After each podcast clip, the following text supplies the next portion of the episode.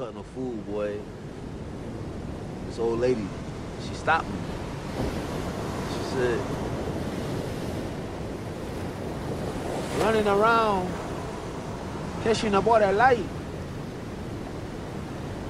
In moonlight, black boys look blue. You blue. That's why I gonna call you. Blue. Em 2017, a 89ª edição do Oscar foi marcada por um nome, Moonlight. Vencedora em oito categorias, incluindo a de melhor filme, a obra protagonizou um dos momentos mais simbólicos da noite. Ao anunciar os vencedores da categoria, os apresentadores se confundiram e acabaram chamando La La Land. Após perceberem o erro, eles corrigiram e anunciaram o verdadeiro vencedor, Moonlight. Para muitos, aquele momento representou uma vitória contra o racismo da academia e das premiações cinematográficas. Até o rapper Jay-Z fez um clipe sobre o tema. Mas afinal, como uma obra lançada há quatro anos ainda é tão importante para a comunidade LGBTQ e o audiovisual? Para falar sobre o assunto, eu recebo aqui hoje o Ricardo Almeida, host do podcast Capivaras Trancadas. Seja bem-vindo, Ricardo. Olá, eu já gostaria de chegar assim dizendo que puta que pariu, é pra falar sobre tudo isso, sério? Ai, socorro! sim, sim, é porque Moonlight rende, rende livro, rende teoria, rende clipe, rende várias coisas. Ai, gente do céu, eu só assisti o filme, eu deveria ter lido um artigo junto. tá, deixa eu me apresentar. Olá, meu nome é Ricardo Almeida, também conhecido como Vulgo Paçoca. É, eu sou muita coisa, mas aí eu resumo tudo como multiartista. Eu sou artista, drag, eu sou artista visual, eu trabalho com cinema, maquiagem, faço podcast Capivaras Trancadas, é, e também sou diretor do documentário Corpo Espetáculo, que é um documentário onde eu abordo é, vivências de 11, de 11 pessoas LGBTs do estado de Mato Grosso, é, totalmente disponível no YouTube. E. Ah, e também sou estudante de história, acho que vamos ficar por aqui, porque senão continua assim a tarde uhum. inteira. E Ricardo, qual que foi, é, como que foi, na verdade, a primeira vez que você viu Moonlight? Que impacto que ele teve na sua vida? Olha, eu queria ter assistido no ano da estreia, porém, eu sou uma pessoa que atrasa muito a própria vida. Então, eu acho que eu só fui assistir Moonlight tipo uns dois anos, de... um ano, dois anos depois. E a primeira percepção que eu tive de Moonlight foi ir com aquele olhar que eu não sabia muito bem o que tinha nesse, no filme. E eu encontrei muitas poucas análises desse material. Então, a primeira vez que eu assisti, eu estava indo com aquele olhar de, ah, é um filme, é, como ele foi muito comentado, né, sobre um preto gay. E eu não sabia muito bem como isso ia se desenvolver, né? Porém, o filme me surpreendeu em muitos aspectos, principalmente por ter fugido do, do olhar romântico, né? Que é muito comum na, no cinema LGBT, no cinema gay, na verdade. O cinema LGBT tem muito mais temática para lidar. E, e você e tinha acho, quantos anos? Acho que então foi 2019 que eu assisti ele. 2017, 2018. É, foi 2019 que eu assisti ele. Que foi logo depois dele ter ganhado o Oscar, um ano. É, foi 2019. Nossa, matemática ótima minha. Enfim, até achei que ele tinha sido lançado nessa época. É, eu assisti lá em 2019, eu era bem novo na época. Eu acho que hoje eu, eu vejo esse, esse filme, eu tenho um olhar assim mais sério em relação a ele. Mas já em 2019 ele me agradou muito por não ser um filme romântico. Entendi. E para você, como que foi essas, essas diferenças, né? Você disse que você já reviu ele, que hoje você tem um outro olhar sobre ele. Então, qual, quais que foram essas camadas, né? A primeira vez que você viu o impacto inicial, aí depois o impacto da segunda vez, o impacto da terceira vez. Eu acho que tem tudo muito a ver com, com, com a minha evolução mesmo como, como homem preto LGBT. Porque de começo eu tinha um olhar dele, né? Que ele não estava falando sobre um olhar romântico e estava falando sobre um crescimento é, de, de, um jovem é, negro LGBT é, em uma situação de, de vida bem precária é, por conta de tudo que o filme percorre. Porém, todavia, no entanto, ao longo do tempo, né, fui, eu fui estudando mais a minha própria negritude, fui indo para mais camadas de, de como a sexualidade também flui em cima da, da, da questão da, da raça, né, e como ela se modifica. Eu acho que hoje o filme, a mensagem que o filme me, me passa, né, é muito em cima da, da relação do, do homem negro na sociedade, do homem negro LGBT, que é um, um espaço né, que o filme aborda como a solidão do homem, do homem preto. E aí ele toma né, essa narrativa a partir desse espaço da sexualidade. Acho que eu fiquei com essa mensagem, assim, né, ressoando até os dias de hoje, de muito. Legal. E é legal no filme, quer dizer, não é legal, mas é interessante como o filme também aborda essa questão da, da masculinidade, né? Então, a garota, uh, o menino desde criança, o Chiron, ele vai sendo apontado como um desvio da masculinidade e, e não necessariamente ele era gay naquele momento, né? Ele não gostava de futebol, ele não não se inter... não necessariamente ele tinha exercido, né, a sexualidade dele. Então, para ganhar esse rótulo, né, de gay, ele era uma criança.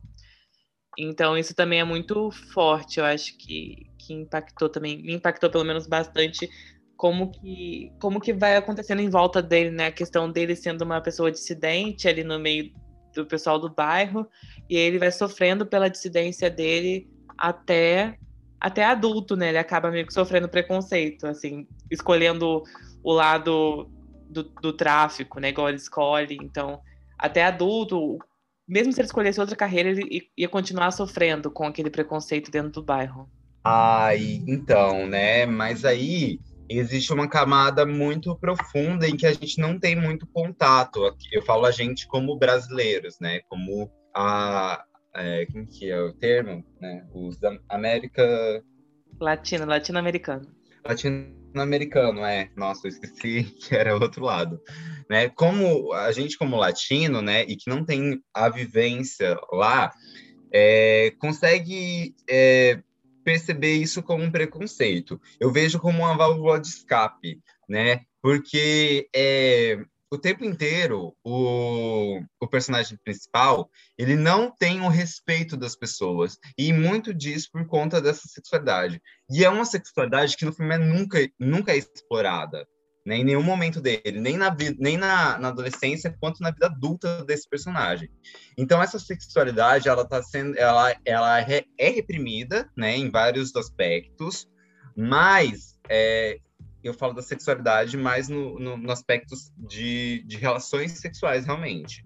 Ele não tem essas relações em nenhum momento. Quer dizer, ele tem em um momento do filme, durante a juventude, que é aquela cena icônica da praia, que dá, que coloca o nome no filme, né? Broderagem.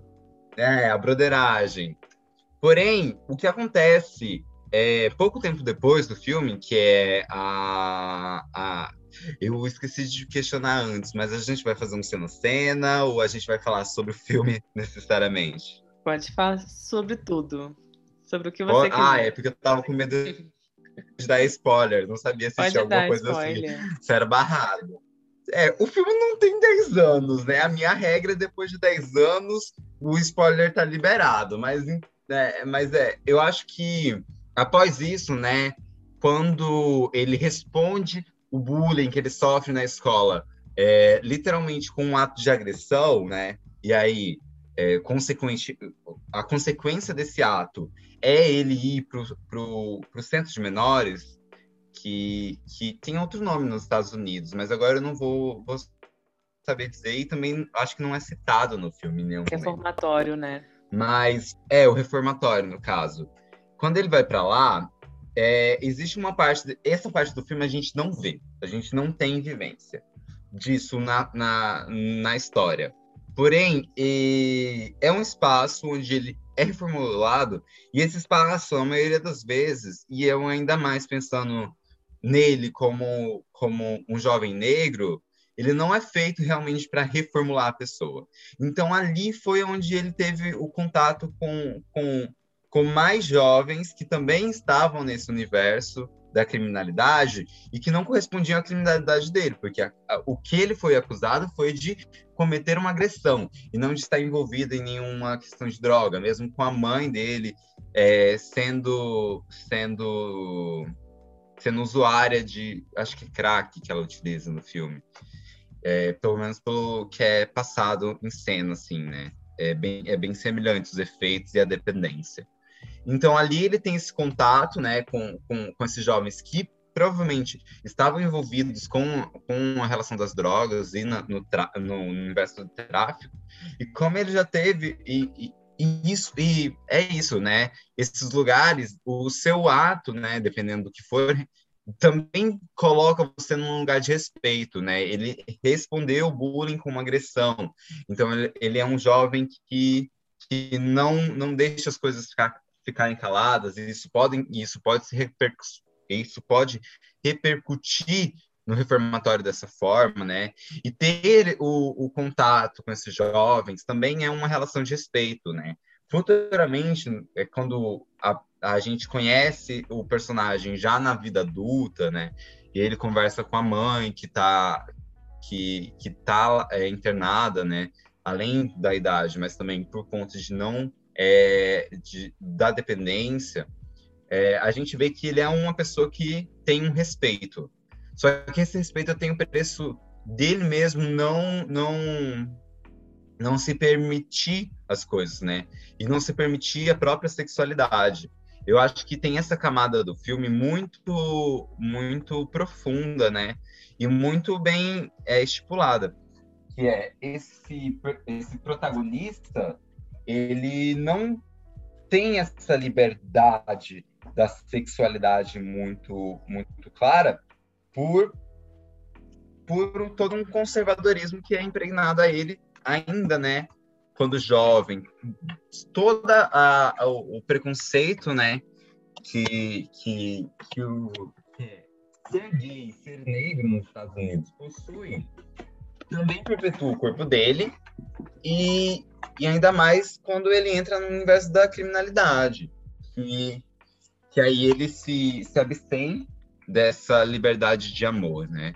E que também é dialogada com as relações familiares dele. Sim, e uma questão também que eu pensei muito é porque você falou da relação com outros filmes LGBTs, e eu pensei que tem, a gente tem muito filme de coming out, né, de saída do armário, que acaba que para protagonistas negros, pelo menos eu não me lembro de nenhum filme com protagonistas negros LGBT e que tenha um coming out, uma saída do armário, porque é sempre um, um, um acaba que é um cenário que o cinema escolhe representar, né, da, da família desmoronada e tal, então o coming out não é tão importante.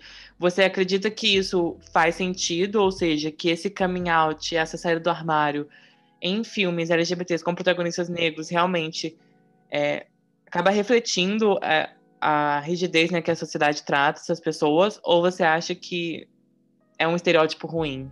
É, porque é a relação, por exemplo, de do Moonlight não teve uma série do armário, é, também tem outros filmes em relação ao, ao que a gente vê, né, do, do Paris is Burning e de outros filmes que mostram personagens negros e não, não tem muito essa, essa, essa história que o cinema LGBT usava de saída do armário, de filmes sobre saída do armário. E essa questão, quando o cinema LGBT ele vai tratar de personagens negros, ele não traz essa questão atrelada a essas pessoas. Então, normalmente, como se essas pessoas ou fossem distantes da família. Hum. É, eu não, não reconheço nenhum, assim, pelo menos não consigo puxar de cabeça. Eu acho que, que é por conta do, das diferenças de peso, né, e as narrativas que se querem contar. É, eu acho que Moonlight não toma esse, esse espaço porque não é essa a história em principal. Tanto porque o, a, a sexualidade do personagem sempre é, percorre a infância dele também, né? Ele em nenhum momento. Eu acho que talvez ali quando, quando ele. Na vida adulta, né? Ele. É, ele talvez não, não não vejo a necessidade, né? Aquele, aquele velho discurso, né? De eu não vejo a necessidade de estar me assumindo em todos os lugares. É, porém, eu sei. Eu, e talvez outras pessoas do convívio dele também, também tenham ciência disso, né? É, porém, eu acho que não é essa história que Moonlight quer contar, né? E, e isso acaba disfarçando. E como. E aí eles tomam, né? O, o espaço da infância para dialogar essa sexualidade desse personagem muito clara. Então, o tempo, o tempo da infância do personagem, a mãe já sabe que, que ele é gay, ah, os colegas da escola já sabem que, é que ele é gay, né? O, o casal que, que, que adota ele, né, entre algumas aspas, porque não é uma adoção legítima, né, mas um, um cuidado contínuo que eles tomam, né? A primeira cena já é já já pauta, né, esse espaço da sexualidade e, e não é uma questão para eles também, em nenhum momento. Então, eu acho que é, que é sobre isso, que, que essa saída no armário em Moonlight não é a história que, que o diretor quis contar em principal, e por isso ele tomou um outro espaço, que é esse espaço da infância, onde a criança sempre foi a criança viada. Sempre foi a criança que, que era claramente homoafetiva, né? E, e com isso se corta, né, esse, esse espaço da, da, da saída do armário, porque não se tem necessidade disso. Não sei. E, e acaba que a vida adulta dele é muito, é muito rápida para gente observar esse fator. E, e omite muitos, muitos locais, né? Sim. E é legal a questão da, da aprovação também. Ele não precisa da aprovação, né? Então, porque acaba que muito desse lugar saída do armário também é, é normalmente personagem precisar da aprovação dos outros. E durante Moonlight parece que ele vai construindo um personagem que, que não, não precisa de aprovação de ninguém, né? Que ainda que seja apontado como diferente, ele continua seguindo da, da forma dele. Ele não, ele não se sente errado. E isso é super importante, né? Em filmes LGBT não ter, não ter esse momento onde a pessoa pense, ai, vou, vou então é, ir para uma terapia de conversão, né? Vou fazer uma coisa absurda, vou seguir o que a sociedade quer que eu siga. E não, ele é muito eh, direto, ele segue muito com a personalidade dele, com que, com que ele se propõe. E, Ricardo, para você, qual que é o papel das cores e dos planos no filme, né? Do, do, plano aberto, do plano fechado? Como que ele consegue passar hum, a, a linguagem, o significado, né? Porque o filme não tem tanto diálogo da parte do Sharon, né? O Sharon não é uma pessoa que fala muito. Então, para você, como que a, a fotografia consegue refletir o pensamento, às vezes, do Sharon? Ah, eu acho que o personagem não falar muito é uma característica adorável dele, sim, sinceramente. Que é, é, coloca esse personagem num, num espaço de, de desconforto o tempo inteiro, né? E eu, é, eu acho que, que, os, que a atuação é muito boa, né? Porém, a cor é uma parada que eu não consigo me aprofundar muito, além de, de algumas poéticas, né? Como eu disse, tem a, a, a questão do, da Moonlight refletida no, na pele dele, naquelas cenas do naquela cena da praia, que, que vai para um lado muito poético, né? E aí o filme explora isso de, de algumas formas, né? É aquela que agora, né, está extremamente batida, né, é, iluminação bem neon das cores, em, em cenas muito específicas, eu, eu, eu, vejo. E tem aquela fala também do pai, do pai adotivo dele, que é In the Moonlight, All the Boys Are Blue, e que acaba que é o nome também da peça, da peça que não foi executada, né, mas que inspirou o filme. E é, é o, o neon é muito legal e também é, é, essa, esse efeito que eles colocam, né, de azulado e de roxo e de, e de neon, porque é uma coisa muito oposta. Não sei se tem a ver com Almodóvar ou se é oposto ao Almodóvar, mas sempre, a gente sempre relaciona, né? Falar de cor de filme, falar de Almodóvar e falar de como Almodóvar usa o vermelho e usa o azul. E aí o azul no Almodóvar é a frieza. E aí você falou do Chiron e dessa rigidez, desse desconforto que ele gera, né? E você consegue ver também por, por como a câmera se posiciona. Então, a câmera não, não, tem um, um, um contra, né, de baixo para cima e colocando ele como superior, onde tem de cima para baixo. Ela é bem fechadinha no rosto dele, nas expressões dele, até quando ele não tá falando nada, quando a personagem da Janelle Monáe, que eu nem lembro o nome mais, é, fala com, a, com ele, criança, ele tá lá só comendo e tal, ele não tá falando. E a câmera foca nele, mas ele não fala nada. É, é bem legal isso. E, e a Janelle como atriz? Você curtiu? Janelle, assim, não tenho críticas a essa mulher. Independentemente do que seja, estou sempre amando ela. é, realmente, tem esses espaços, né? E eu acho que, que é uma coisa consciente e inconsciente, saca? Essa, essa relação do, do Almodóvar.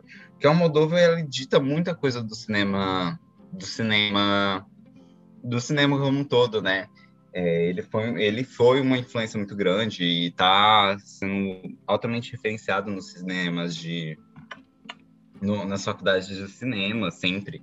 Mas é, é, também é um espaço de, de briga eu acho que racial porque essa utilização das cores em principal para mim ela tem muito a ver com o contraste de tom de pele né? E eu acho que foi um, um dos trabalhos propositalmente feitos né é, se utiliza a pele preta porque ela tem um outro olhar nesse, né, na, nas peles é, retintas que, que, que, o filme é, decide e opta por, por trazer né, como, uma, como uma atuação, como um espaço político.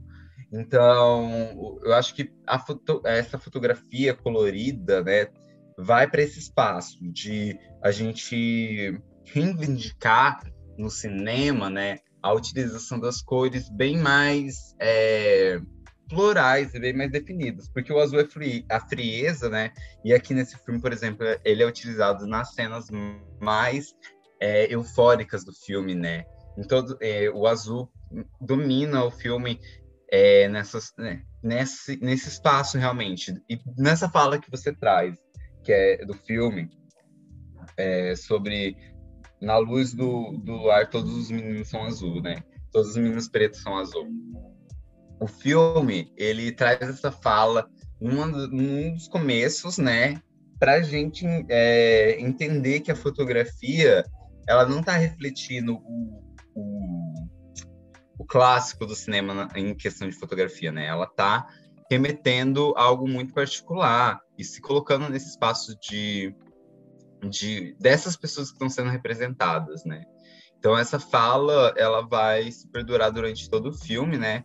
Nessas cenas de que tem uma importância, uma relevância muito grande. E para você, qual foi a melhor atua... as melhores ou a melhor atuação do filme, né? Teve alguém que, que para você se destacou?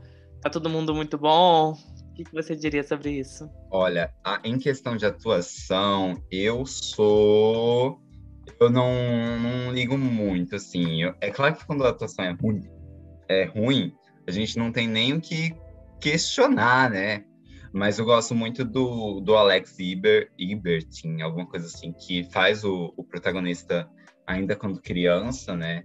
Porque o, a, a forma com que ele atua, com o mínimo de expressão, né? E é um é um trabalho de atuação conjunta, né? Porque logo em seguida o, o Jaden também tem um pouco de, de dessa dessa desse caminho do, do da atuação é, em silêncio, né? Mas ela perpetua até o final. E isso fica Pera, eu acho que eu falei errado. Eu acho que o, o Jaden é é o Kevin, né? Que é que é o Jaden é o Kevin e ele faz o, o, amigo que depois rola essa broderagem. Ai, mas o, o Alex em especial e posteriormente acho que é o, o, Ashton. É isso? Acho que eu tô. Acho que é isso, né? Qual que é o Ashton? O, o que faz a, a, a fase jovem do, do protagonista. Nossa, eu vou ter que procurar, porque eu sou péssimo com nome, já tô. Ah, então. Eu até corri aqui para abrir, porque quando eu falei do, do, do, do Alex, do, do Jane, eu já fiquei Ashton assim, Sanders, meu Deus. isso. É, é, o Ashton, que dá essa continuidade na atuação do, no, no, no personagem que antes era apresentado pelo Alex. Ele... A forma com que ele desenvolve, né? Essa atuação contínua, eu, eu fico assim, eu adoro quando tem vários personagens feitos pelo mesmo ator, saca? Que, que é um trabalho sempre em conjunto. Me remete, me, eu sempre gosto de destacar a atuação do, da personagem Veneno, é, da personagem da Cristina Veneno, que na, nessa última que foi super estourada, né? A série da HBO Veneno porque são, são personagens de épocas diferentes e que continuam a, a mesma atuação de começo ao fim. E, e enfim, né? Eu acho que, que esses protagonistas durante a infância são um brilho de atuação incrível. A Janine Monáe sempre tá perfeita. Eu sempre vou euforiar com ela. Porém, toda vez no entanto, a direção, qual que é, cara? Você bota essa atriz aí corta, e corta um monte de cena dela, deixa ela aparecer rapidão. Ai, eu fiquei meio bad, assim, porque eu queria ver mais dela no filme. E principalmente na fase adulta, porque eles continuaram mantendo contato, sabe? Eu queria ter visto ela e ele conversar. Agora, se, se isso aconteceu e eu não estou lembrando, é, é viagem minha. não, na fase adulta não, não aconteceu, não. Só fiquei muito triste quando passou para adolescência o pai já tinha morrido. Eu fiquei tipo, nossa, devastada. Sim, nossa, isso é, isso é uma coisa que, que, que é bem pesada, né? Porque não, não é preparado pra gente. Eu até gosto que não é preparado, porque porque a gente é, as fases vão passando, né, muito rápida, e a gente vai vendo isso. E aí, quando chega essa notícia, fica meio pesado. Eu acho, se eu não estou enganado, a Janine Monáe não pôde gravar mais cenas. Aconteceu alguma coisa com a agenda dela. Mas é uma tristeza, porque eu queria ver mais da, da gata. E, o, e esse e esse pai adotivo, né, que, que rola depois, um ator incrível. Eu adoro ele em cena, real. Sim. E, e a esperança. O, João, o, o. O Joana, alguma coisa assim, né? Acho que é tipo Marchen, Marchenala, né? Marchenali, que é o ator. Não, e a gente fica pensando assim, nossa, como, como que ele seria importante na adolescência do menino, né? Porque ele meio, meio que ia defender ele, porque assim, é, é, muito tenso, a gente fica tenso, eu pelo menos fico muito tenso vendo essas cenas de bullying. Então, para mim, é quase como se a gente estivesse na cena, a gente sempre se coloca no lugar, a gente fica assim, meu Deus do céu, se fosse o pai antigo dele. Ah, mas o, o, o personagem dele não tá. Não, eu não vejo que ele defenderia, saca?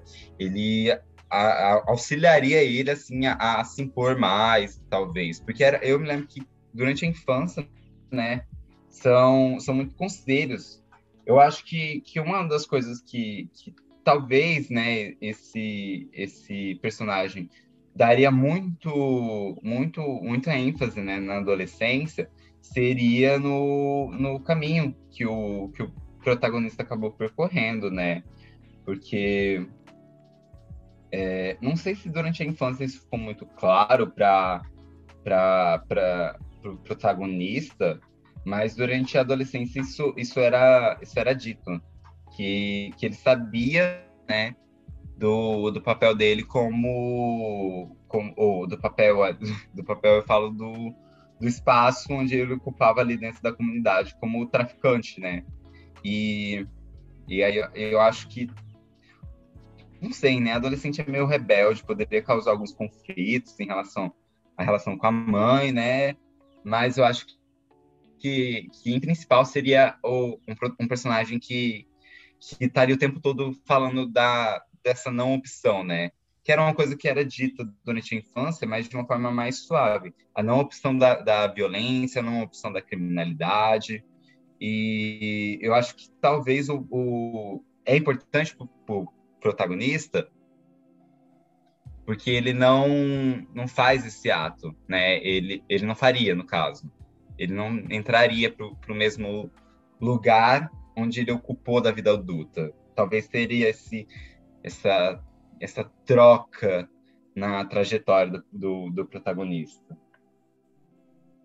Sim. E você acha que Moonlight deveria ter um, umas meia horinha ali a mais? Ou você acha que assim, o final perfeito, tudo bem deixar no ar? Ai, a gente não sabe se ele mamou ou não mamou, né, no final da história. Eu fiquei meio assim com essa dúvida. E aí, mamou? Mas, para mim, é isso o filme, saca? Moonlight ele tem um começo, meio fim bem definido. Ele tem, eu acho que toda a história que não é contada pra gente é proposital, é proposital. A gente não sabe o que aconteceu do tempo do reformatório para lá. A gente não vê a morte do desse pai adotivo, né? Esse pai de criação que acontece. E a gente então não sabe como que é o efeito disso, porque quando retorna já na adolescência, eh, já faz um tempo dessa morte, já é uma, é uma morte ligeiramente recente, me parece, saca? Porque a, a personagem da Janelle ainda tá solteira e ainda se permanece e ainda tem um respeito em cima da, da Teresa, né? Então eu acho que o que não mostra pra gente em cena é proposital, saca? Eu acho que talvez ali na cena final, é, já no final do filme ele se estende um pouquinho quando quando quer e não quer mostrar a relação dele é, querer voltar, né? Mas aí o filme já, eu acho que o filme quando chega nessa parte que eu já fico meio assim, ai gente, olha, hum, já deu minha hora, será? Será que já levanto? Daí eu fico até o final. O filme já está se encaminhando para os finalmente dele, já retoma a, o, o, único personagem em que o, o protagonista é, recebeu carinho, né? Quer dizer, a, a gente tem a família adotiva, que também é uma família muito carinhosa, mas não era um. um mas eu acho que é o, o espaço do, do, do, tocar, né? Também afetou muito o, o, o protagonista.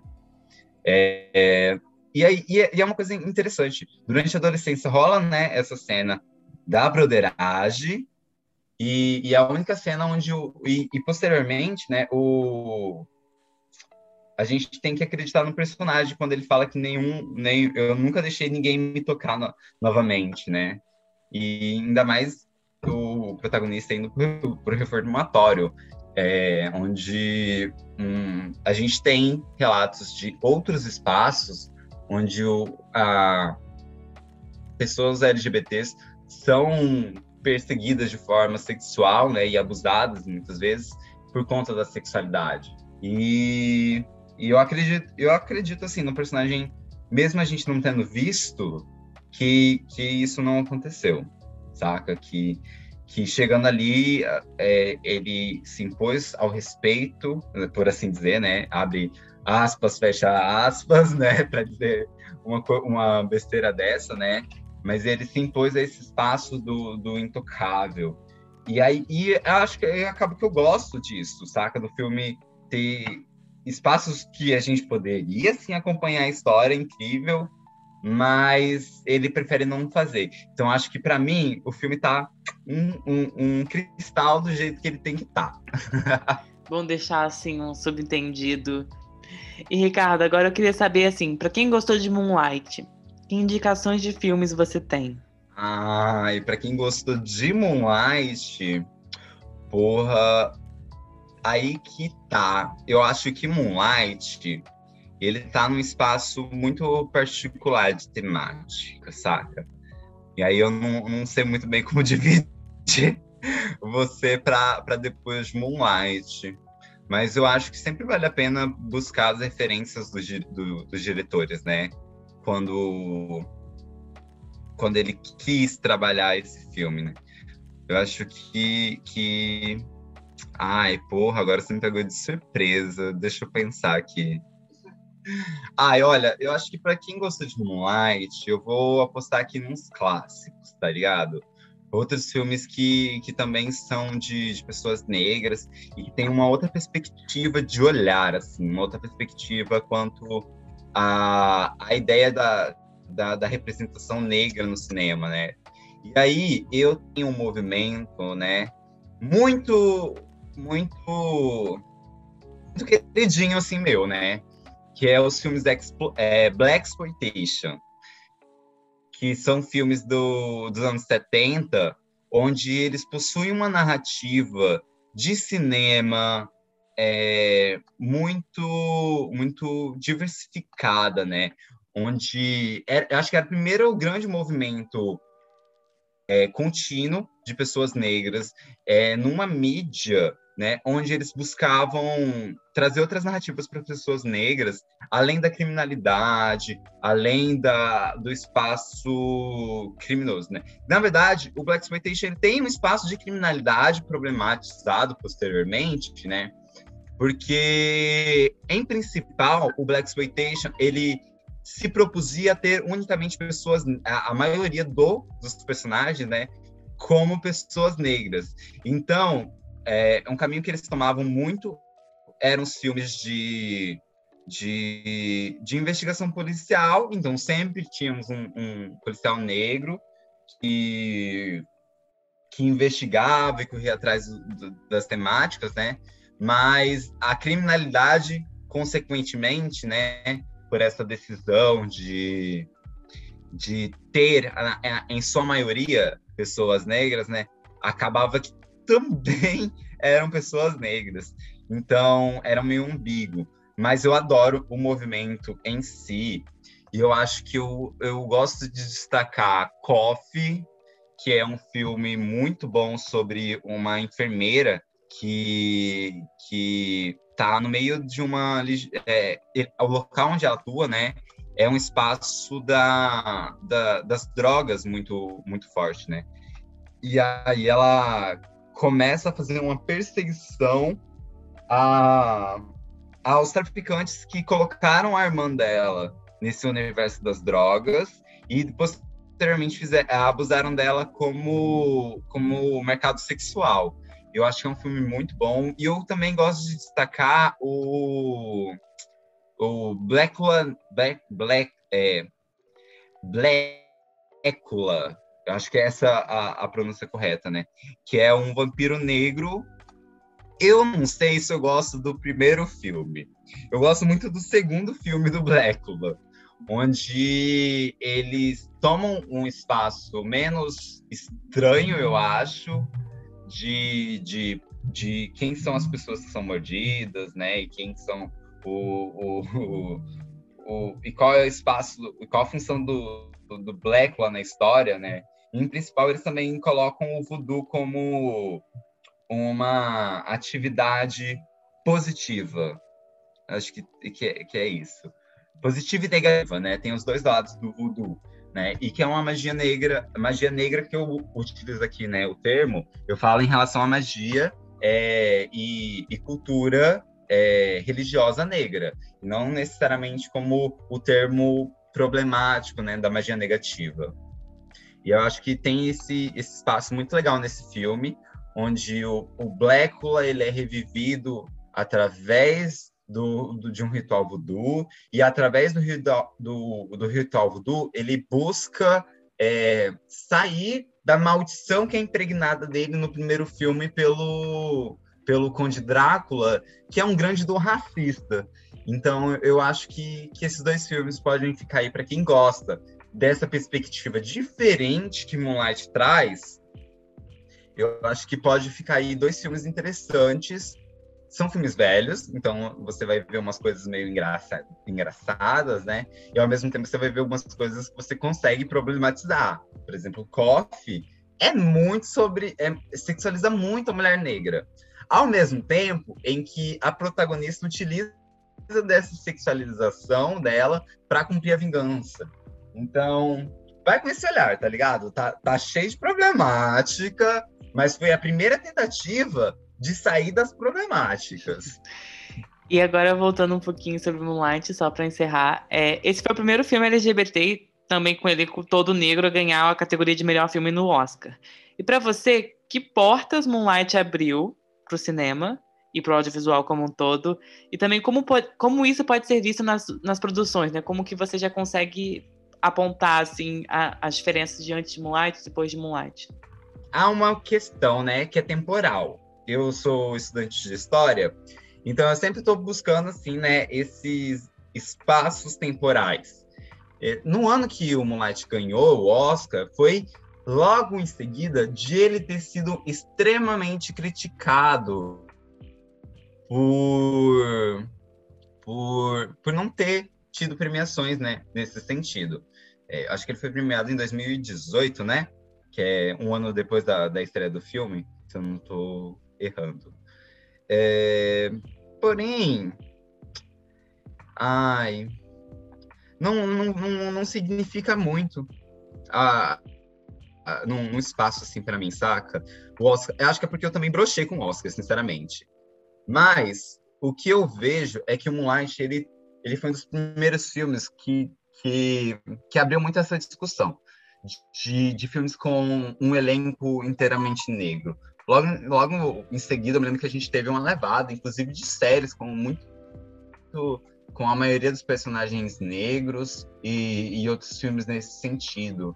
Eu acho que, inclusive, depois de Moonlight, que veio filmes incríveis como Corra e Us, que, é, que o Jordan Peele desenvolveu essa ideia também muito bem.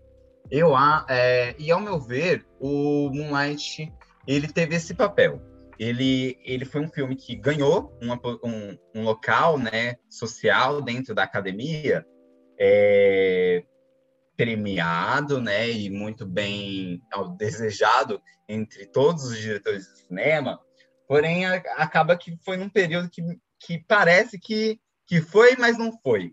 Né? Principalmente tendo em vista que tinha lá o, o a porcaria do La La Land, onde era favorito com toda certeza, porque é exatamente o que o Oscar quer, o cuspido e escarrado. E então assim, pode ser que seja eu sendo muito chato com o Oscar, dizer que, que, que ter premiado Moonlight é, foi mais por, um, por uma pressão que estava tendo na época, do que necessariamente por um, por um olhar do Oscar de que é, o, o, filme merecia. O filme merecia, sinceramente. Entre os dois favoritos, que era La La Land e Moonlight, Moonlight, claro, um filme bem melhor. Mas é, acabou que esse filme, posteriormente, ele não tem tanto um espaço de influência, Eu vejo La La Land ser muito comentado, mais do que Moonlight. Moonlight é citado por conta desse ocorrido que acabou acontecendo da troca de nomes. E aí tem uma discussão muito grande, muito rasa em cima do filme, que é aquela discussão que que chegou para mim, né? Que é do, do filme sobre gays negros. E, e nem, é, nem é sobre isso no final das contas. Mas para a população negra, para esse espaço de, de, de filmes com um elenco magi, magi, magitoriamente negro, né? Ele já teve um, um, um, outro papel e um outro local muito mais potencializado, né? Uh, e, mas ainda assim, ele é um filme que, que, pelo que eu vejo, ele é pouco comentado, pouco rodado, né? Nesse, nesse lugar de importância. É uma pena, porque eu gosto muito desse filme. Sim, sim. Acaba que é, hoje em dia não se fala, assim, se fala, claro, pelo Oscar, mas visualmente, né, as pessoas têm discutido, discutem muito mais a La Land do que necessariamente o Moonlight, né? Então é importante também se questionar, né, fazer uma autocrítica para que cinema é esse, né? Porque não é Moonlight não é muito melhor que La La Land. Então, por que que não tá tendo essa discussão? Ai, é, é que além, sinceramente, gente, não sei por que, vocês estão tão eufóricos com eles. Eu acho um filme ok, meio sem gracinha. Nem os números musical é bom, gente. Eu gosto de musical, eu acho o filme bem. E aí La La fica perdido nesse, nesse local, né? Ele é um filme premiado, ele é um filme que... Mas, ao mesmo tempo, não, não, não foi encaminhado né, para nenhum local não, não chegou a, a, a proceder em diante. Muito da, da, principalmente eu acho que acho que é em principal. Moonlight ele teve um papel importante quanto a, a, esse espaço das premiações mas não conseguiu é, deixar um legado que vai além do filme né? Ele tem o, o legado de Moonlight ficou preso nele saca? Na, na premiação que ele recebeu. E, e é triste, porque ficou meio que nisso. Mas é, o que eu vejo posterior, e que com certeza deve ter um papel fundamental do, do filme, né? Que foi é, o cinema negro se modificou, o cinema negro se permitiu um pouco mais. principalmente em levar outras, outras temáticas. E é isso, Ricardo. Então foi isso, essa discussão. É, muito obrigado por ter participado e faça a sua, sua divulgação do, de onde você é, do Capivaras, seus projetos. Ai, muito obrigado pelo convite, em primeiro lugar. Eu fiquei um pouco assim quando você me chamou, porque ai, faz tanto tempo que eu não falava de filme. Sinto saudades, mas preguiça de, de falar de filmes novamente. ah, enfim.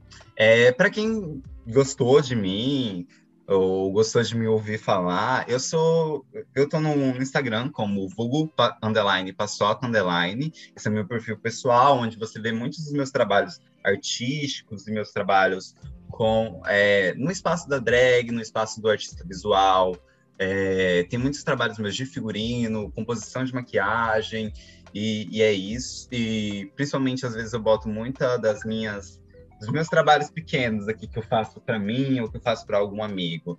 É, no, agora, o Capivaras Trancadas, você escuta em todas as redes. Eu ainda não sou contratado da Spotify e não sei se serei um dia, né? Vamos jogar aí e se mesmo eu tendo minhas ressalvas quanto à plataforma. Mas é, você encontra como capivaras trancadas mesmo. É uma capa branca com, com um desenho meu, desenhado pela minha adorável Marci, do Rio de Janeiro. Um beijo, Marci. Eu te amo, mulher. Você desenha muito bem. É, e eu falo, basicamente, o podcast é sobre cinema. Eu deveria fazer análises semanais de cinema. Porém, há, há um tempinho aí eu tenho meio que me retirado um pouco do podcast nessas produções. E atualmente a gente está cobrindo a temporada do TNT Drag, que é uma competição. Eh, quer dizer, a gente. Atualmente a gente está cobrindo a temporada do TNT Macabra, que é um spin-off do TNT Drag, que é uma competição produzida por Desiree Beck, lá de Salvador. É uma drag de Salvador incrível, onde a, no Macabra a gente está é, dialogando com 11 drags monstro brasileiras e, e, a competição tá legal, mas a nossa discussão no podcast é do caralho. Então acho que você, se tiver interesse, pode escutar o podcast e fazer igual a galera que não assiste, que assiste o RuPaul, RuPaul's Drag Race pelos podcasts, pelas reviews na internet, né? Ouvir a gente falar do TNT Drag e depois assistir, ou também pode ir lá embaixo e ver nossos episódios de, sobre filmes mesmo. Inclusive, eu tenho um episódio sobre os filmes que eu indiquei, Blackula e Coffee. É, um episódio sobre cada, no caso. E... Ah, e também tem o meu projeto que eu comentei no começo, que é o documentário Corpo Espetáculo. Está disponível no YouTube. A gente tem uma conta no Instagram também chamada Corpo Espetáculo. E, e é uma oportunidade de você conhecer é, 11 artistas LGBTs incríveis aqui do estado de Mato Grosso, que é um estado muito conservador e muito pequeno. É um projeto que eu tenho muito orgulho de, de ter botado no mundo e está muito bonito.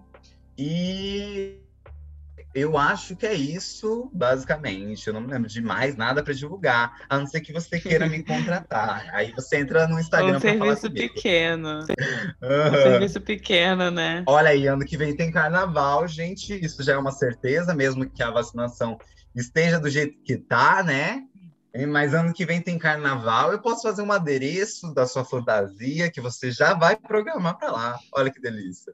Já que o Halloween a gente per... eu perdi a oportunidade de vender coisa. Me senti a Sônia Abrão agora. 20, 20 anúncios aqui ao mesmo tempo. Também vendo Top Term, se você tiver interesse. Meu Deus. Brincadeira. Então é isso. A gente é o podcast Confabulando. Então, para seguir a gente nas redes sociais, é ConfabulandoPod, tanto no Instagram como no Twitter. Obrigado e até a próxima com mais um dissecar de filmes ou um tema relacionado ao cinema LGBTQ. Beijos, tchau!